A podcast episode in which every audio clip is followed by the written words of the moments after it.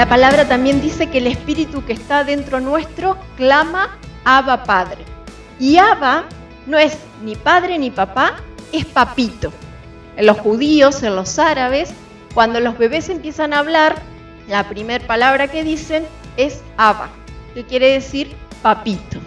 Y de ahí que nuestro espíritu dice, clama por Dios y le dice papito. Una relación no de un papá distante, ni de un papá que me pone límites, ni de un papá que me corrige, sino de ese papito. Una relación cerquita con Dios. Entonces, Jesús no murió solamente por eso. No murió para perdonarme solamente los pecados.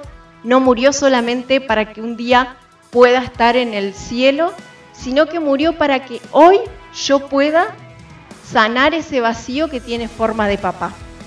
Ahora muchas veces nosotros los cristianos nos sentimos así como yo decía, sin plenitud o nos sentimos que servimos y aún seguimos vacíos.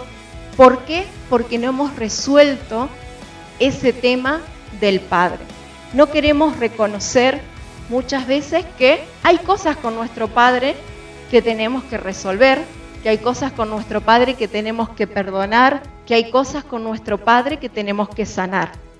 Y el enemigo que imita todo, él también es un padre, que dice la Biblia es padre de mentiras. Entonces, ¿qué hace este padre de mentiras? Viene y me dice, no hace falta que resuelvas eso. Te vas a sentir bien si logras tal cosa. Te vas a sentir bien si terminas tal carrera. Te vas a sentir bien si logras una buena posición económica, te vas a sentir bien si conseguís una pareja, te vas a sentir bien si tenés un mejor puesto de trabajo. Pero la cuestión es que haciendo todo eso, aún nosotros no llenamos ese vacío que tiene forma de papá. Ahora la palabra dice que Dios nos acepta como sus hijos, nos adopta como sus hijos. Pero hay algo que nosotros tenemos que hacer y es adoptarlo a Él como nuestro Padre. Hay muchos estudios realizados también sobre familias que adoptan hijos, papás que adoptan niños, y pasa el tiempo y hasta que esos niños no dicen, si yo reconozco que ese es mi papá, que esa es mi mamá, se sienten huérfanos en su corazón, en su interior, porque no basta con que el papá y la mamá adopten al niño. Ese niño tiene que adoptar también al papá y a la mamá como sus padres.